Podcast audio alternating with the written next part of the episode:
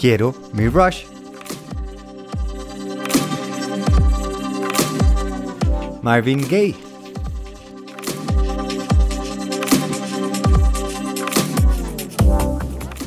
Buenos días, ¿quién ya se levantó con ganas, con entusiasmo?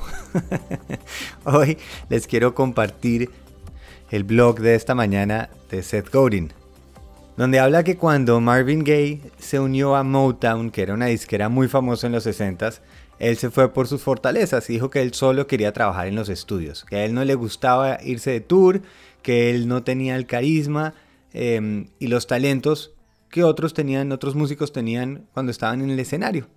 Y para Motown, en esta disquera, dijeron, bueno, pero esto no, no va de acuerdo a lo que a nosotros nos interesa. Y entonces les costó un poquito como encontrar cómo empezaban. En 1962, Barry Gordy, que perdón, pero tengo que echar el chiste. El tipo se llama Barry Gordy, pero antes se llamaba Muy Normali, solo que comió mucho. Muy bueno, en fin, sigo. Mandó a Gay en tour con otros actos de Motown. Y aunque Marvin Gaye no era, digamos, una persona que hacía un show, era competitivo, digámoslo así.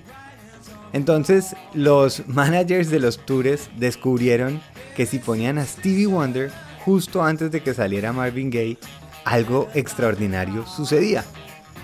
Stevie Wonder es una persona que se gana a la audiencia, es un mago en emocionar a sus fans.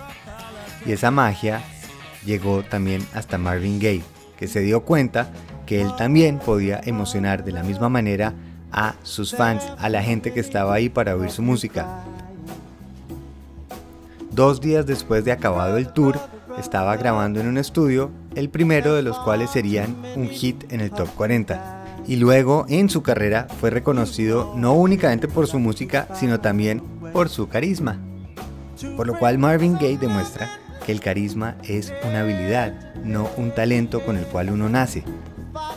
Y este tipo de historias a mí me encantan porque muchas veces aprovechamos a decir, no, es que yo no soy bueno para eso. Me acuerdo de Alex Honnold, que es esta persona que escaló sin cuerdas el capitán, que es uno de los muros de granito más famosos en el mundo, que son más de mil metros de ascenso. Y le decían que tenía que dar una charla y eso sí le daba miedo. Pero cuando uno es de los mejores en el mundo en algo, lo van a invitar a hablar. Le tocó practicar una habilidad. Y ahora habla increíble. Es una persona que cuando está dando una conferencia, una presentación, fluye, contesta, se ríe. No empezó de esa manera. Y tal vez a eso los invito. Tal vez no es que no sepamos nadar bien. Tal vez es que nos ha faltado botarnos más veces a esa piscina. Hoy aprovechando que este episodio fue más concentradito, les quiero pedir esto. ¿Qué pasa si en este minutico que normalmente tendríamos en el podcast lo dedicamos a o compartirlo, o comentarlo, o calificarlo? Es un minutico que bien invertido ayuda muchísimo a este podcast. Así que muchas, muchas gracias.